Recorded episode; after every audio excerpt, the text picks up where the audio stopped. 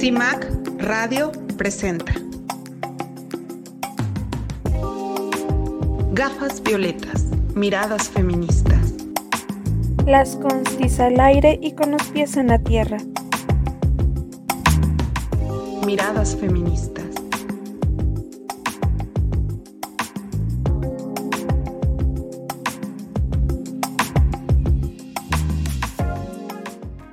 Buenos días, bienvenidas a Gafas Violetas, una emisión de las constituyentes MX feministas. Nos da mucho gusto estar aquí en esta ocasión en que abordaremos un tema de actualidad y que tiene que ver un poco con todo este comercio de los cuerpos que tanto está flagelando a nuestras mujeres, incluidas nosotras también, de alguna manera, y que eh, se está volviendo en un problema de, de nuestro país y universal.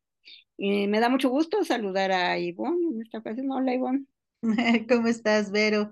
Me da muchísimo gusto también estar en esta transmisión de Gafas Violetas. Les mando un fuerte abrazo a las mujeres sobrevivientes en este México feminicida. Y como bien mencionas, el tema de hoy está muy, muy enfocado a la reflexión sobre nuestro propio cuerpo, sobre nuestra independencia. Es una invitación también a quitarnos las telarañas y eh, pues repensar esto del altruismo cuando hablamos de los vientres de alquiler. Pero no les adelantamos, mejor vámonos directo con la entrevista que les tenemos preparada. Las constituyentes marcamos precedentes. ¿Qué tal? Nos da mucho gusto estar en esta ocasión con Nuria González, una abogada feminista, autora de un libro que se llama, lo voy a leer, Vientres de alquiler, la mala gente. Y precisamente del tema de vientres de alquiler es del que vamos a hablar hoy. Nuria, primero quisiera que nos platicaras a grandes rasgos por qué escogiste este tema para investigarlo, para hablarlo, para sacarlo en un libro. Bueno, este, este libro que habéis comentado es el segundo libro. Ese que libro es el, los, este es el libro del 2021. El primero que saqué fue en 2019 y era solo vientres de alquiler y era parte de mi tesis de final de máster. Lo, lo investigué porque mi máster es en bioética en especialidad en derechos humanos en bioética, y una de las partes de la bioética es la reproducción humana asistida, y sobre todo hasta dónde debe llegar ¿no? la, la reproducción humana asistida dentro de, la, de, pues de, esa, de esa discusión de la bioética, ¿no? de hasta dónde debe llevar la ciencia, pues todo aquello que se puede hacer, ¿no? O sea, si es lícito, todo lo que se puede hacer, eh, porque se puede hacer, ¿no? Y entonces eh, la, la, empecé estando aquí en México en 2018, bueno, en 2017, y la verdad es que me encontré un montón de cosas que, que sí esperaba encontrarme, pero que cada vez me iba metiendo más, iba, iba pues, sacando a la luz más fenómenos que no eran nada más que eh, violencia extrema contra las mujeres y también violencia extrema contra los bebés, los niños y las niñas que eran entregados. Y además coincidió en aquella época, en el 2017 o así, que hubo como un repunte, sobre todo en el Estado de México, que es donde yo más he estudiado y más trabajado, de feminicidios de mujeres embarazadas en avanzado estado de gestación, que luego aparecían, o sea, desaparecían y luego aparecían los cuerpos de las mujeres con la barriga abierta y no estaba el bebé. Y eso pues me llevó a pensar y a investigar sobre qué pasaba cuando había un mercado blanco, entre comillas, un mercado legal de los vientres de alquiler y esto automáticamente se abrió un mercado negro, ¿no? Y que esos bebés acababan dentro de la industria de los vientres de alquiler, porque al final los vientres de alquiler son, son, una industria criminal que lo que hace es eh, pues, la compra, venta, adquisición de seres humanos, ¿no? Y por eso, por eso estudié este tema.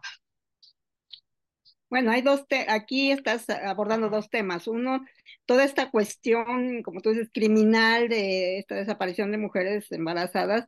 Y la otra cuestión es la ciencia. La ciencia eh, finalmente, en cuanto a reproducción, pues tiene muchos avances, pero también se ha convertido como, yo lo veo como un poco un flagelo en este sentido de que puede manipularse el cuerpo de las mujeres y representa una gran violencia hacia, hacia Completamente. Y además es que en el tema de los vientres de alquiler no tiene nada que ver la ciencia. O sea, quiero decir, un vientre de alquiler no es una técnica de reproducción asistida, ni es un tratamiento contra la infertilidad.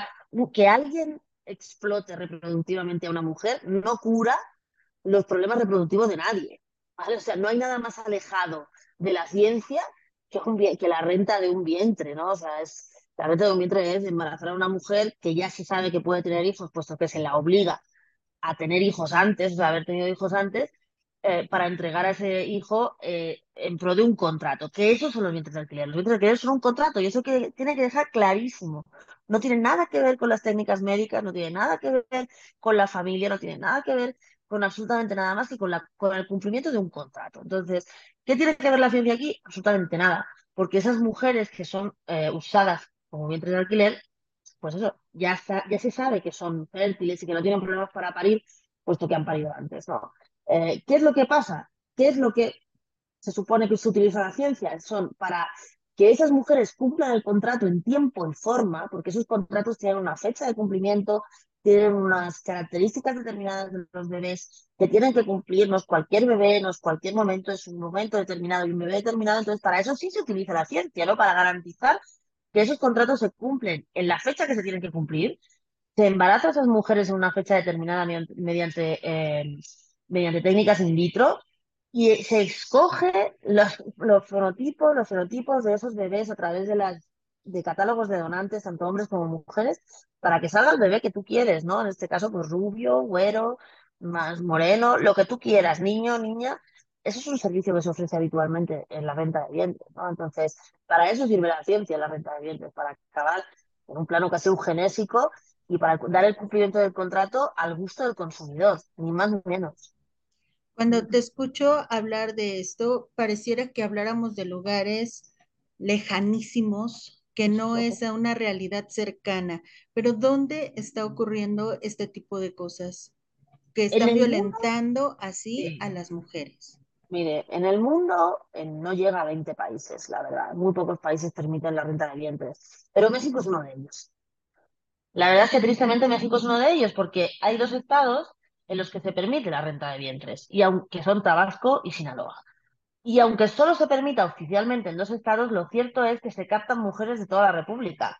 Por lo tanto, es un problema que afecta a todas las mujeres de la República. Cualquier mujer mexicana puede ser usada como vientre de alquiler, aunque la legislación diga que solo en Tabasco y Sinaloa. Sabemos, sabemos perfectamente y se ha denunciado por las activistas mexicanas que ocurre en el Estado de México, que ocurre en las comunidades indígenas muy muchas veces que ocurre fuera de Tabasco y de Sinaloa. Simplemente se firman los contratos allá porque es legal y se pare allí porque es legal, pero las mujeres se captan en toda la República. Por lo tanto, en México es una realidad del día a día que se puede observar, que se puede seguir fácilmente en canales de Facebook, en canales de Telegram. No se esconden para nada y se está convirtiendo en una alternativa muy triste para, para, para, para la supervivencia de algunas mujeres y de sus familias, ¿no? Porque no nos olvidemos que la base de toda esta industria es la pobreza femenina y la misoginia y la violencia machista estructural, ¿no? Si las mujeres no fueran objeto de violencia machista, a nadie se le, ocurriría embarazar a una mujer para luego quitarle a su hijo. Esos, son los dos pilares fundamentales en los que se basa la industria de los bienes de alquiler. A ver, tú nos hablas que se firma un contrato en este contrato, me supongo que las mujeres llevan todas las de perder, ¿no?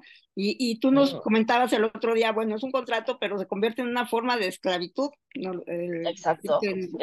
exactamente, porque las, las cláusulas del contrato lo que establecen es que esa mujer está al servicio 24/7 de los deseos de quien eh, contrata, ¿no? A través de las agencias de vientres de alquiler, pues los, los que van a adquirir ese bebé eh, mandan.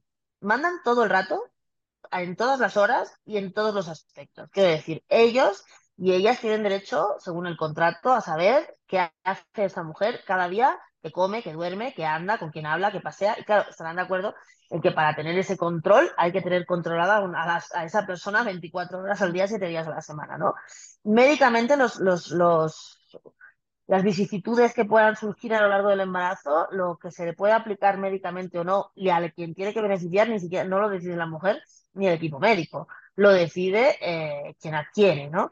Eh, hasta el punto de que si está en riesgo la vida de la madre o la del hijo, pues son los que adquieren, los que deciden si se salva a la madre o se salva al hijo, ¿no? Uno de los ejemplos más básicos que se ponen en este caso es que muchas veces los vientres de alquiler como que dan lugar a embarazos múltiples porque las empresas lo que hacen es eh, inseminar a estas mujeres con varios embriones ya fecundados para solo tener que hacerlo una vez y gastar menos dinero.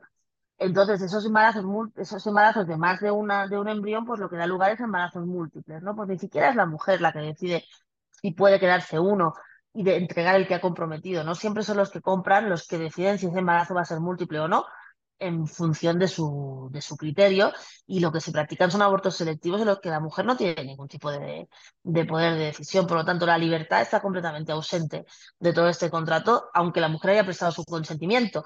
Y este consentimiento es el que es diabólico, ¿no? Porque es un consentimiento completamente viciado por la situación de las mujeres que si no estuvieran en una situación total de vulnerabilidad no lo darían. ¿Y, quiénes son los que hacen este tipo de compras? ¿Quiénes están detrás de ello? Porque digo, en un país tan pobre como México, ¿hay personas aquí, mexicanos, que hacen este tipo de compras o vienen del extranjero? ¿Qué es lo que has observado sobre esto? Hay de todo, hay de todo. Eh, hay mexicanos. De hecho, la legislación de Tabasco y Sinaloa está solo exclusiva para mexicanos por lo menos hasta junio del año pasado, que hubo una sentencia de la Suprema Corte y de la que ahora hablaremos, pero en realidad viene todo el mundo. O sea, ¿quién va a acudir a...? Mira, las personas que acuden al, mercado de vientres de alquiler son personas que quieren saltarse la ley. ¿Y por qué digo que quieren saltarse la ley? Porque quieren saltarse la ley que protege a los menores, por ejemplo, en la adopción. Son personas que no quieren pasar por un proceso de adopción, ellos no quieren someterse a ningún tipo de control, ni de control de idoneidad, ni les importa en absoluto el bien superior del menor, ni nada. Son personas que quieren saltarse la ley y que consideran que tienen derecho a hacerlo pues por una, una, posición de superioridad, ya sea económica, social, de familia, de chantaje emocional, me da igual. Y quiero decir que no solo es malo porque se pague, ¿eh?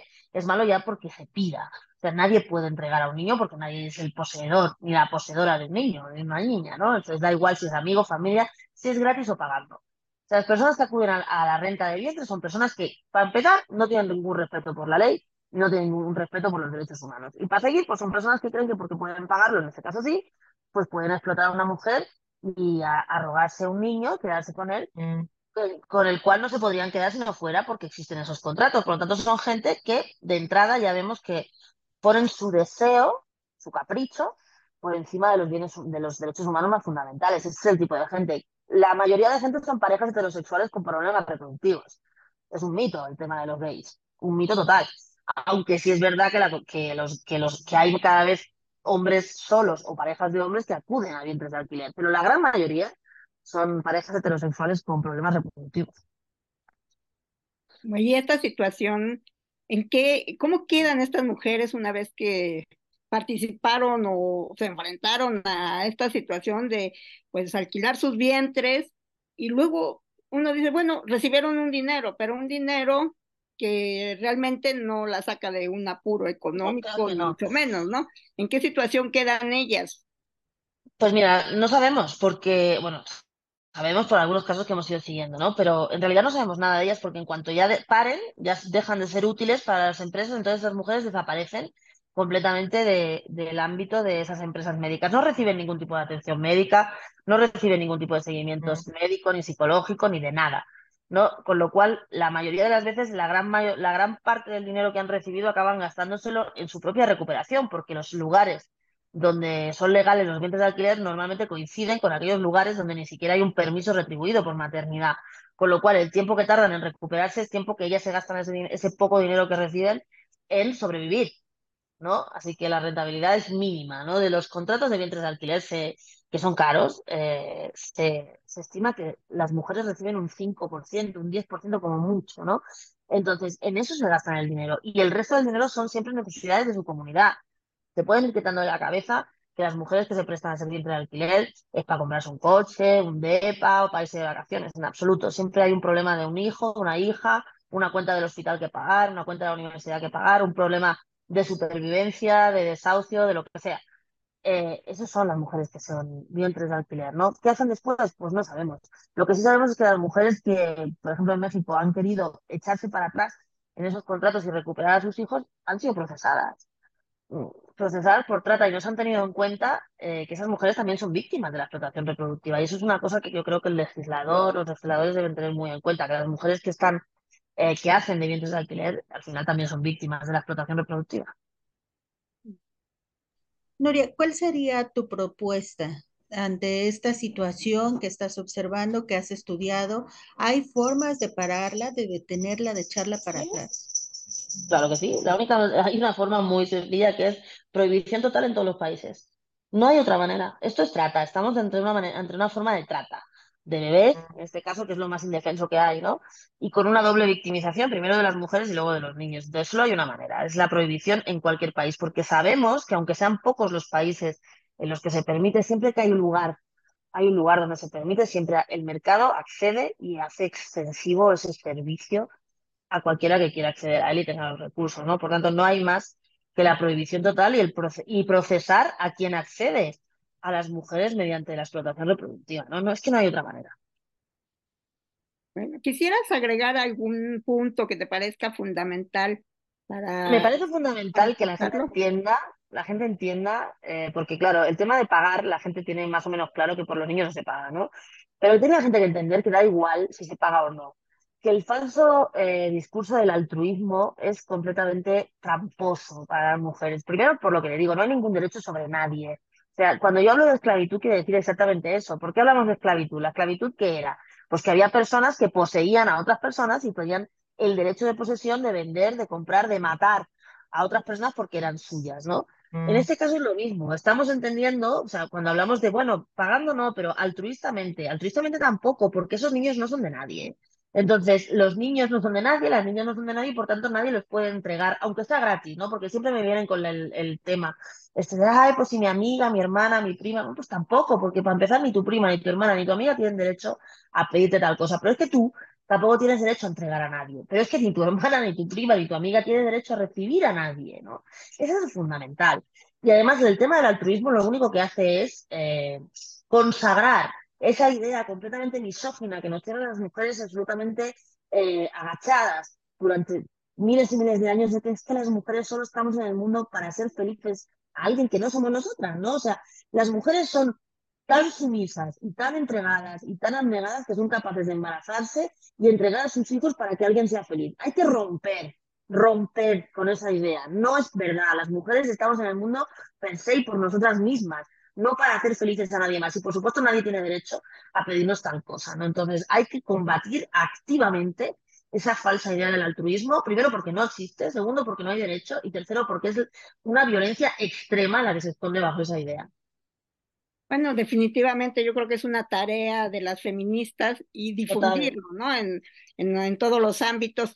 Pues te agradecemos mucho este tiempo que nos has dado para esta entrevista y yo os agradezco a vosotros la invitación y aquí a la orden a lo que haga falta. Te agradecemos muchísimo. ¿Dónde podemos encontrar tu libro? ¿Ya lo encontramos en todos lados, Nuria?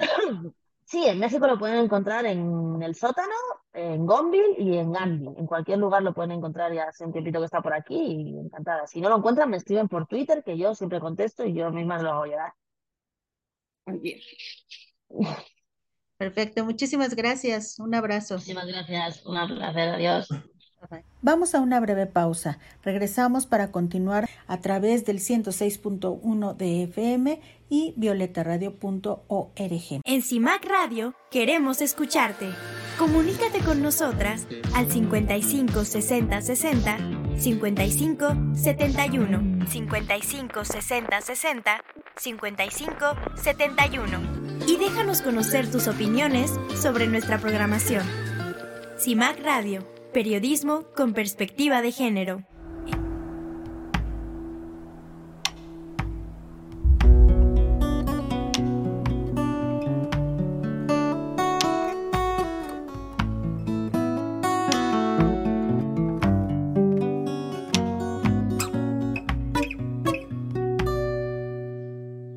Que tiemble el Estado, los cielos, las calles, que tiemblen los jueces y los judiciales.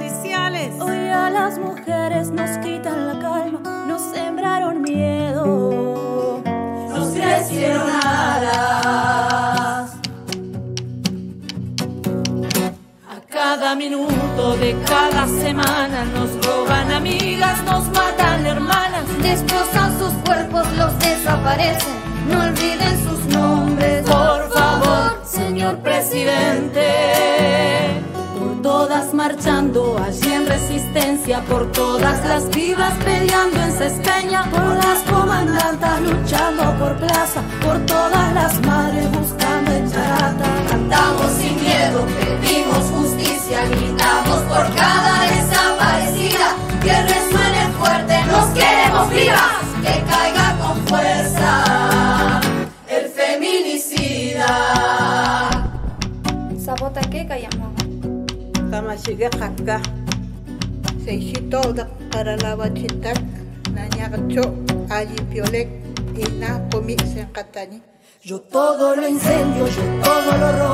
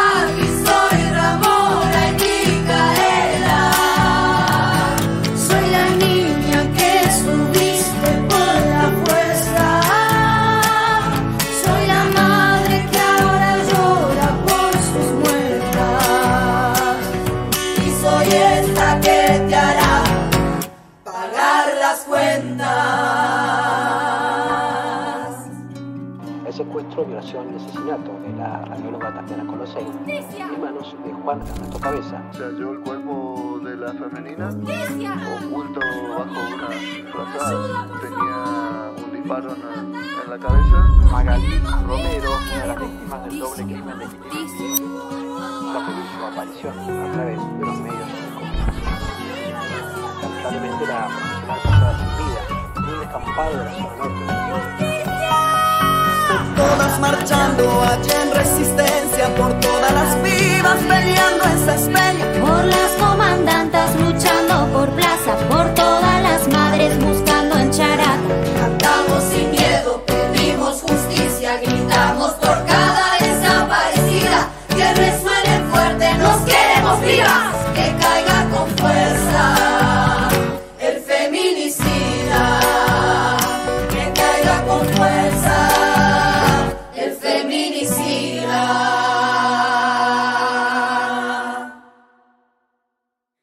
retiembla en sus centros la tierra al sonoro rugir del amor.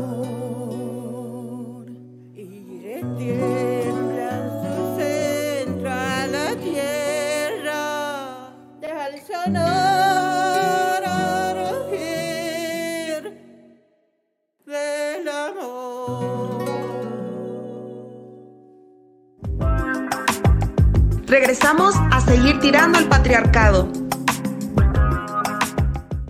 Va 3, 2.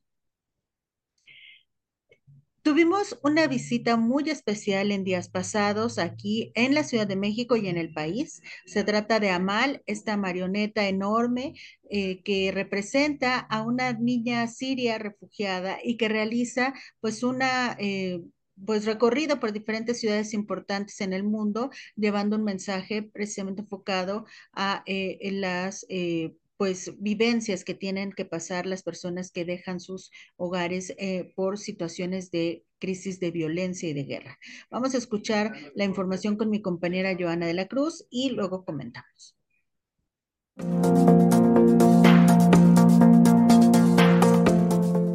Amal es una niña refugiada siria. Tiene 10 años de edad y ha estado recorriendo diferentes ciudades de nuestra República Mexicana, como Tijuana, Monterrey, Jalisco, Ciudad de México, Oaxaca y Chiapas.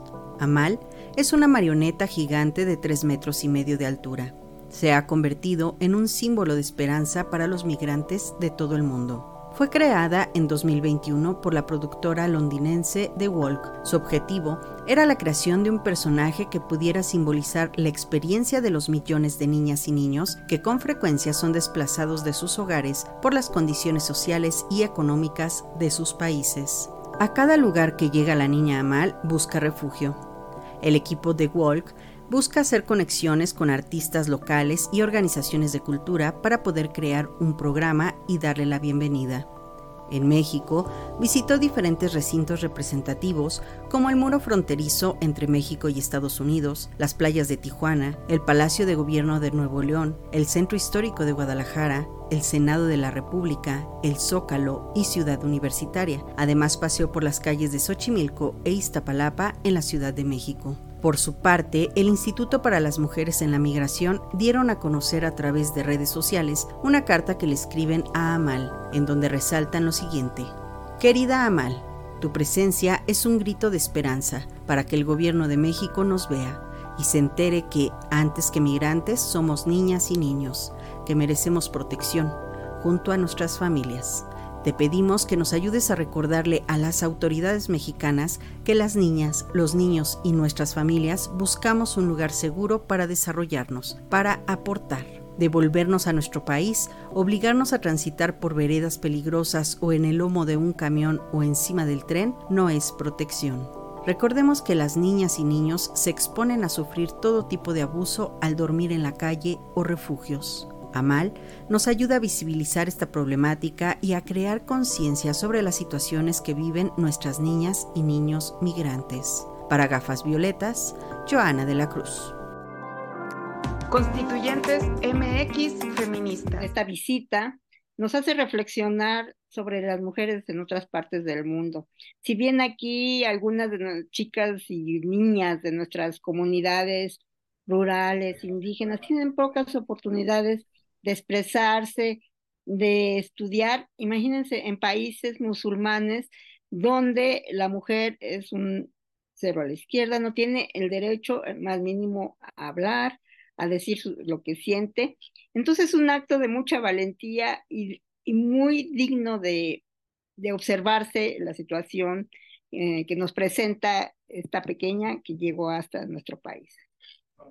Sí, y, no dejar de lado el hecho de que haya visitado México, que haya visitado Monterrey, que haya visitado pues lugares como Chiapas, significa la representación o la importancia que nuestro país merece para el mundo. Y tuvimos pues finalmente la oportunidad de recibir este mensaje para reflexionar y que no pensemos que lo que ocurre en Medio Oriente está tan alejado de, de nuestra vida cotidiana, ¿no? Así que, pues eh, digo, ojalá las personas que tuvieron la oportunidad de verla, qué bueno, y ojalá nos puedan compartir su mensaje, qué fue lo que observaron, qué fue lo que les gustó, eh, si volverían a, ir a, a, este tipo de eventos, si les cambió una visión, la visión sobre lo que pensaban al respecto de los, los niños, las niñas refugiadas, pues también nos gustaría escucharlos. Vamos a un corte y regresamos a Gafas Violetas, Miradas Feministas, a través del 106.1 FM, Violeta Radio. En CIMAC Radio queremos escucharte. Comunícate con nosotras al 55 60 60 55 71 55 60 60 55 71 y déjanos conocer tus opiniones sobre nuestra programación. CIMAC Radio Periodismo con perspectiva de género.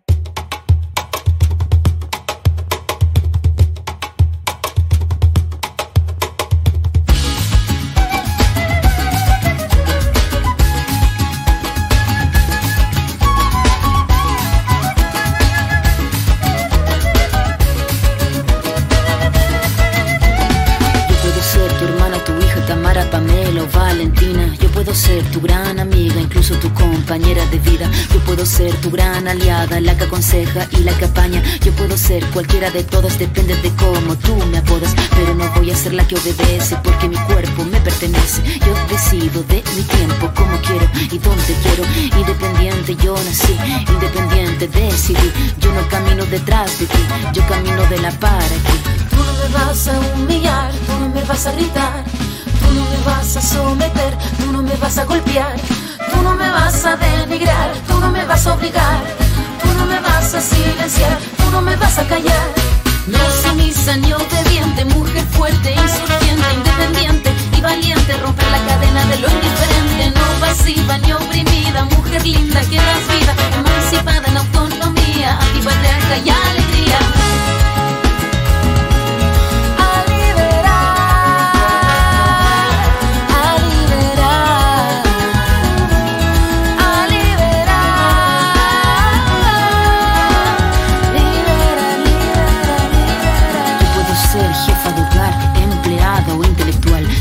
Ser protagonista de nuestra historia y la que agita la gente, la comunidad, la que despierta la vecindad, la que organiza la economía de su casa, de su familia. Mujer linda se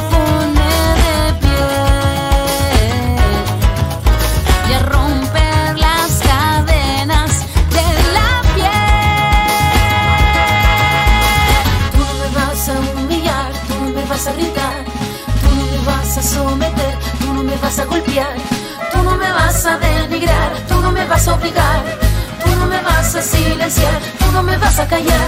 No sumisa ni obediente, mujer fuerte, insurgente, independiente y valiente, romper la cadena de lo indiferente, no pasiva ni oprimida, mujer linda que das vida, emancipada en autonomía, antipatriarca y alegría.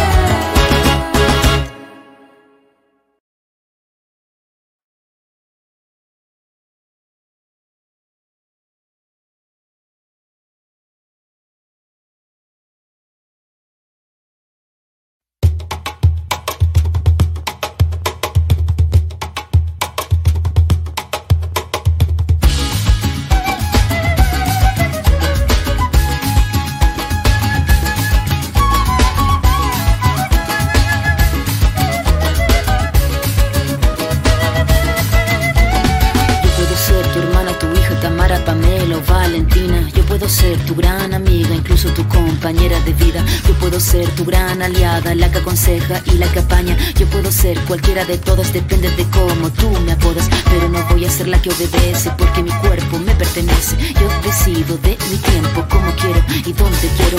Independiente yo nací, independiente decidí. Yo no camino detrás de ti, yo camino de la para aquí.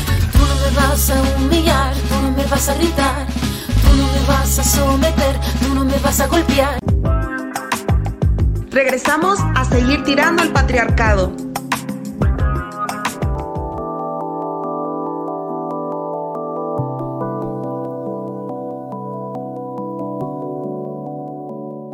Hola, muy buenos días. Ya estamos en el Congreso de la Ciudad de México.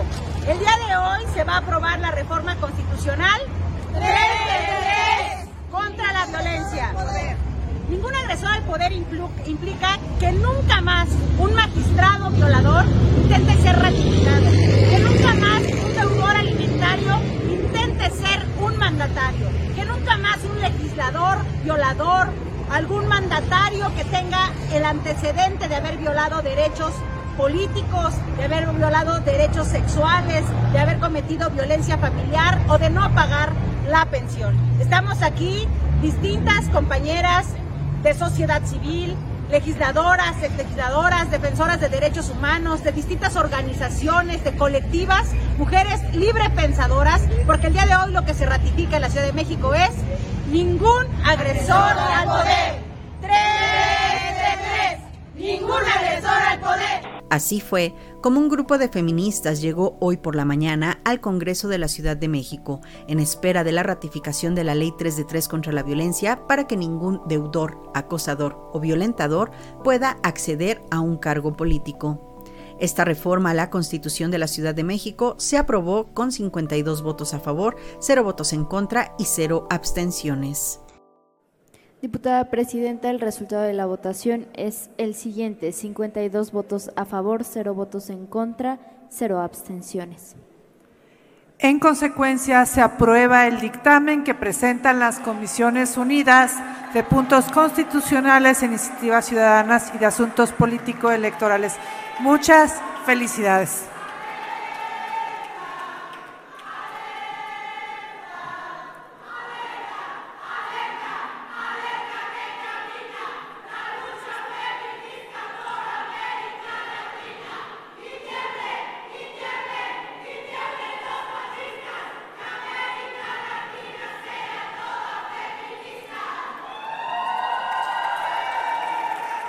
remítase a la persona titular de la jefatura de gobierno para su publicación en la Gaceta Oficial de la Ciudad de México. Este es un logro de la sociedad civil, que sin duda, a través de la lucha de las colectivas feministas, ha sido posible y que ahora se ve materializado en los preceptos legales. A los ojos de estas feministas que se encontraban en la parte alta del Congreso de la Ciudad de México y con la constante admiración y reconocimiento de las diputadas y diputados en dicho recinto, entre consignas de 3 de 3 ningún agresor al poder, se realizó una ronda de intervenciones por algunas diputadas y diputados. La diputada del PRD, Gabriela Quiroga Anguiano, reconoció la participación de la fuerza feminista para que esta ley fuera posible. Se trata de un compromiso colectivo para cambiar el rumbo de nuestra ciudad, para construir un entorno en, en el que todas las mujeres podamos ejercer libremente nuestros derechos sin miedo ni violencia. Esta reforma no solo es responsabilidad de quienes estamos aquí presentes, sino también es el resultado de una larga lucha feminista encabezada por diversas organizaciones y colectivas feministas que han luchado para lograr que ningún agresor llegue al poder. La diputada morenista Marta Ávila mencionó la lucha histórica que han realizado estas colectivas feministas. Quiero hacer un reconocimiento especial a las diversas colectivas que han sostenido una lucha permanente e histórica en defensa de los derechos de nosotras las mujeres. Un gran abrazo compañeras, un abrazo fraterno y hay que seguir en esta lucha combativa. Después de sus intervenciones, se realizó la votación que se volcó en un festejo total por parte de las feministas presentes que representaban a las constituyentes MX, la Fuerza Política Todas México, entre otras. La politóloga Indira Sandoval, iniciadora de esta ley 3 de 3 contra la violencia e integrante de la colectiva Las Constituyentes MX Feministas, nos compartió el siguiente mensaje. Pues estamos saliendo del Pleno del Congreso de la Ciudad de México, donde por unanimidad se eleva a rango constitucional la denominada 3 de 3 contra la violencia, que plantea eh, colocar en el marco jurídico eh, nuevos estándares para la vida democrática de la ciudad y del país, puesto que también es una reforma federal. Eh, esto implica la suspensión de derechos políticos y requisitos de elegibilidad para ocupar cargos públicos, tanto de elección, de designación, de concurso. Esta es una reforma que se da en el marco de los 180 días que se planteó eh, para la armonización total en el país. Quedan a deber cinco congresos como el de Nuevo León, Veracruz, Michoacán, Morelos y Campeche. El día de hoy también se aprobó en Tlaxcala. Son logros de las mujeres, de las mujeres feministas organizadas del movimiento amplio, pero sin duda son logros para toda la sociedad, por una mejor democracia, por mejores dinámicas institucionales, por la despatriarcalización de la política, por dignificar la vida pública. Y bueno, ¿qué sigue? Vamos a estar observando el cumplimiento efectivo de esta reforma eso implica que eh, la Observatoria Todas MX va a tener un rol fundamental. Primero, los primeros que vamos a poner a prueba son los partidos políticos, en quienes generen una muy buena lista de quiénes son sus propuestas para que nos encabecen en, las elecciones 2024. Queremos a los mejores hombres, a las mejores mujeres. Van a estar bajo escrutinio público sus listas de candidaturas. Eh, desde luego vamos a ir por las antiboletas, pero esperemos que contemos con instituciones que sean esos filtros confiables y no coladeras cómplices como lo hemos señalado. Y recordemos que esta reforma no tiene dedicatoria, pero tiene destinatarios. Ningún agresor al poder. Vienen retos y desafíos que ponen a prueba al Estado mexicano y que desde luego las mujeres somos las que vamos a estar al frente y al centro peleando porque esto ya no solo sea un asunto en papel, sino que sea un marco jurídico eficaz y eficiente. Sí se pudo. Ahora en la Ciudad de México y en Tlaxcala también es reforma constitucional.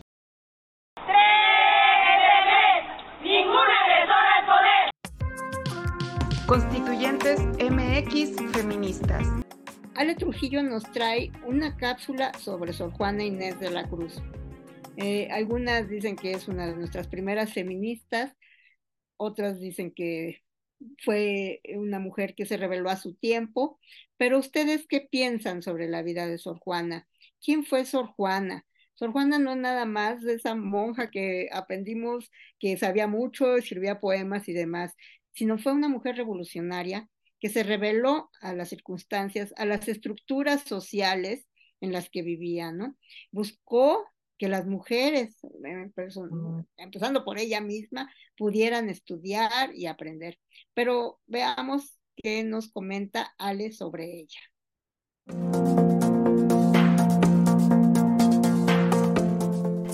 Cada 12 de noviembre, el Acervo Literario de México honra el natalicio de la escritora y poeta mexicana Sor Juana Inés de la Cruz. Su nombre real fue Juana Inés de Asbaje Ramírez de Santillana, y es recordada por su poesía y por estar adelantada a su época al dejar a un lado los convencionalismos propios del siglo XVII en la entonces Nueva España y es representante del llamado siglo de oro de la literatura del idioma español. Hombres necios que acusáis a la mujer sin razón, sin ver que sois la ocasión de lo mismo que culpáis si con ansia sin igual solicitáis su desdén, ¿por qué queréis que obren bien si las incitáis al mal? Aprendió a leer y escribir desde los tres años de edad, mientras vivía con su abuelo materno en la hacienda de Panoaya, en Amecameca, Estado de México. Dicha hacienda hoy en día es un lugar turístico y al ser la morada de la infancia de Sor Juana, fue impreso en los billetes de 200 pesos que llevan su imagen. La destacada poeta y dramaturga humanista tenía tan solo ocho años cuando escribió su primer texto. Lo hizo motivada al enterarse de un concurso poético en el que el ganador recibiría un libro y a pesar de su corta edad y experiencia, concursó y ganó. Se cuenta que Sor Juana se escondía en la capilla de la hacienda de su abuelo para leer libros que sustraía de su biblioteca y que esta actividad era algo prohibido para las mujeres en ese entonces. Y al saber el destino de las mujeres tras el matrimonio, decidió que no era lo suyo y a los 19 años entró al convento de San José de las Carmelitas Descalzas, en donde tomaría el nombre de Sor Juana Inés de la Cruz. Sin embargo, abandonó la orden debido a su severidad. Años más tarde ingresó al de Santa Paula, Cabe destacar que la habitación donde descansaba dentro del convento era muy amplia, situación que favoreció para que la convirtiera en una biblioteca, llegando a juntar más de 4.000 obras literarias. De 1676 a 1691, Sor Juana se aventuró en una forma poética particular y popular en su época, conocida como villancico. Algunos de los villancicos que escribió fueron en honor a la Purísima Concepción de Nuestra Señora. El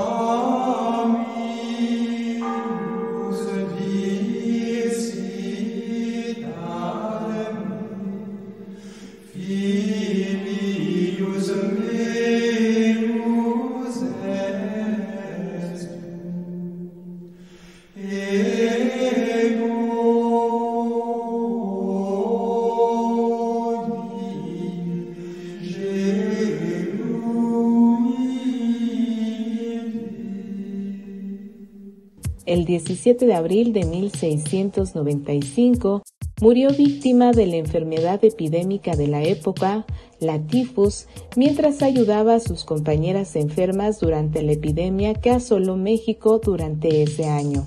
Finalmente, en 1979, fue decretado el 12 de noviembre como el Día Internacional del Libro, en honor a la fecha de su nacimiento al ser considerada la máxima exponente de la literatura mexicana. Para gafas violetas, Alejandra Trujillo. Constituyentes MX feministas. Lugar a duda, una mujer adelantada a su tiempo, pero además ingeniosa, ¿no? Que tuvo que, eh, pues, decidir su forma de vida para que pudiera seguir desarrollando su intelecto, su escritura, sus pensamientos y que estuviera alejada de un matrimonio que la obligara a pues permanecer bajo los conceptos conservadores de la época. A mí me encanta Sor Juana, me parece que es una de las figuras que se le debe de sacar todavía mayor provecho en las escuelas, porque casi sí, sí se le menciona, pues sí se difunde, pero se conoce muy poco realmente de su obra, eh, lejos de el, el eh, famoso poema eh, o fragmento, porque ni siquiera es completo, de Hombres Necios, ¿no? Entonces yo creo que todavía se le puede sacar muchísimo más al respecto y ojalá que las instituciones de educación la pudieran retomar de lleno desde educación básica. Claro, me parece que el poco, la poca difusión que se le hace a su trabajo, a sus ideas, pues eh, creo que es también toda esta, eh, todo este machismo que está permeado en las, en las instituciones de educación, ¿no? Y pues bueno, sabemos que Sor Juana, como lo, lo comentamos, eh, es una de las primeras feministas en México, aunque no, no fue tomada como tal, ¿no? Era, este, veías a una monja y decías, pues, ¿por qué una monja, no? O sea, pero realmente eh, la situación que la llevó a, eh, a, meterse a estudiar con, este, a esta, a esta religión, pues fue para que no la casaran. Entonces, es una situación que de verdad eh, se debe de analizar y pensar cuál fue su salida para poder eh, escribir y poder ser una poeta como lo que fue.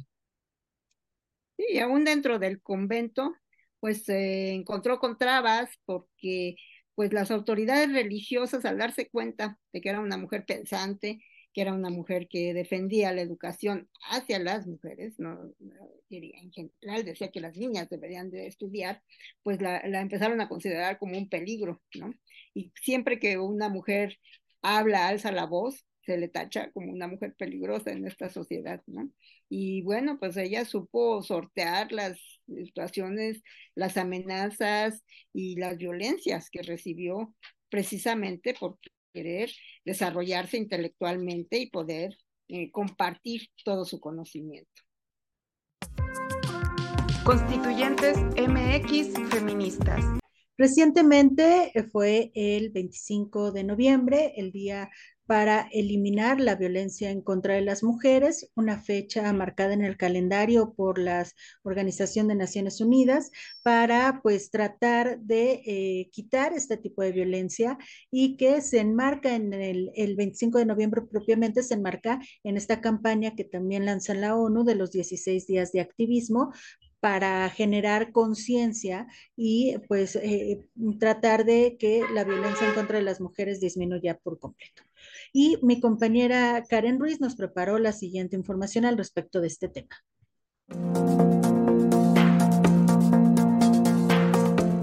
Como cada año, el 25 de noviembre se conmemora el Día Internacional para la Eliminación de la Violencia contra las Mujeres. Esta fecha tiene como fin prevenir y eliminar la violencia contra niñas y mujeres en todo el mundo. Históricamente, en 1993, la Asamblea General de las Naciones Unidas adoptó la resolución 48104. En consecuencia, el 17 de diciembre de 1999, la misma Asamblea General, mediante su resolución, designó el 25 de noviembre como Día Internacional de la Eliminación de la Violencia contra la Mujer. Este día ha sido elegido como un acto de honor a la memoria de las hermanas Patria, Minerva y María Teresa Mirabal, tres activistas políticas de la República Dominicana que fueron asesinadas en 1960 por orden del gobernante dominicano Rafael Trujillo no pensábamos que sí, que se iba a actualizar el crimen. Había unos policías y yo los agarraba y les decía, convénzanse que la asesinaron, la asesinaron. No que, fue un accidente, porque decían era un accidente. Yo siempre he dicho, y la veo en esta dimensión, abonaron la tierra con su sangre para que desapareciera la figura de Trujillo, que ya había una conspiración. Las hermanas Mirabal son tres mujeres que fueron víctimas de un asesinato por defender una creencia y además por impulsar la efectividad, la realización de esas creencias en los valores de la libertad y la democracia. Fueron capaces de dar sus propias vidas en defensa de, de esos valores, de esa libertad en la que ellas creían, por la que lucharon, pero sobre todo que querían para todo el pueblo dominicano. Técnicamente, la definición de violencia contra la mujer hace referencia a todo acto de violencia que tenga o pueda tener como resultado un daño o sufrimiento físico, sexual o psicológico para la mujer, además de trata de seres humanos, esclavitud, explotación sexual, mutilación genital, matrimonio infantil y violencia digital. En el 2021, más de 45 mil mujeres y niñas murieron a manos de sus parejas u otros familiares en todo el mundo. Esto significa que por término medio, más de 5 mujeres o niñas son asesinadas cada hora por alguien de su propia familia, mientras que el 56% de los feminicidios son cometidos por sus parejas u otros miembros de la familia. Los 16 días de activismo contra la violencia de género es una campaña iniciada por activistas en el seno del Instituto para el Liderazgo Global de las Mujeres durante su inauguración en 1991. Se trata de una estrategia implementada por personas y organizaciones de todo el mundo a fin de exigir la prevención y eliminación de la violencia contra mujeres y niñas. Soy Karen Ruiz, para Gafas Violetas. Constituyentes MX Feministas. el 25 de noviembre es una fecha representativa para todas las mujeres porque es el día en, en el que alzamos la voz para evitar la, la violencia, la violencia física, que es la que se ve. Hay otra que se siente. Y entonces, bueno, pues es un día para reflexionar. Y como sabemos, en los calendarios feministas, cada 25 de cada mes es el día naranja, el día de la lucha contra la violencia hacia las mujeres. Un día para reflexionar. Así es, pero la verdad es que la violencia contra las mujeres y niñas pues es una de las violaciones de los derechos humanos más extendidas y persistentes en la actualidad.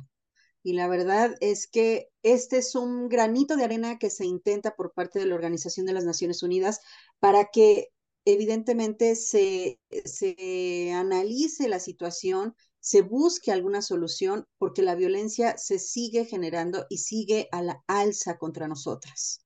Lamentable situación. y no perder de vista esto, ¿no? Eh, las eh, reflexiones sobre el, pues qué es lo que ocurre en este mundo de violencia que vivimos constantemente las mujeres tienen que ser todos los días.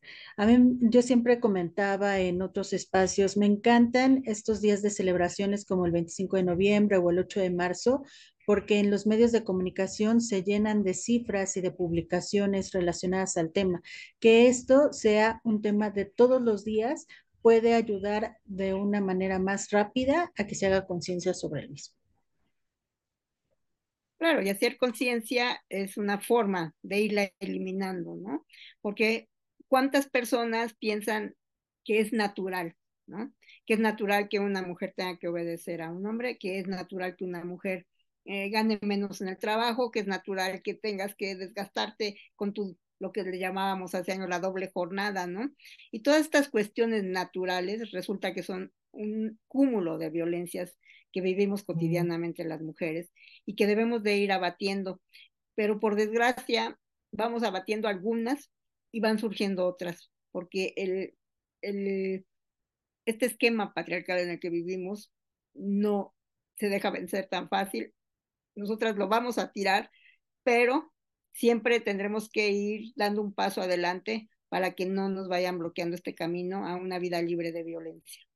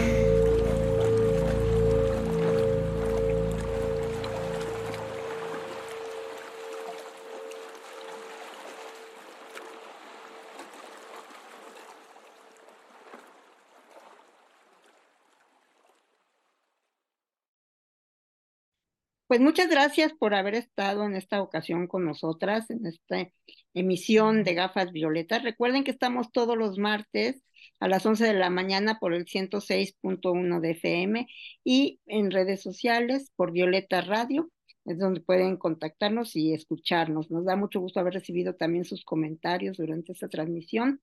Y para concluir el día de hoy, hay una frase que las mujeres normalmente decimos en nuestras manifestaciones y es una frase recurrente, pero no está por demás. Y es, ¿la maternidad será elegida o no será? Gracias, Ivonne. Gracias, Vero. Qué buena frase para cerrar después de esta conversación que tuvimos con Nuria, pero además porque es un hecho, o sea, debe de ser así y debió de haber sido así desde el principio de los tiempos, pero bueno, el sistema patriarcal le interesa mucho tenernos eh, controladas desde nuestro propio cuerpo. Así que bueno, a pensar y repensar alrededor de ella. Muchísimas gracias por habernos acompañado. Recuerde que tenemos una cita la siguiente semana.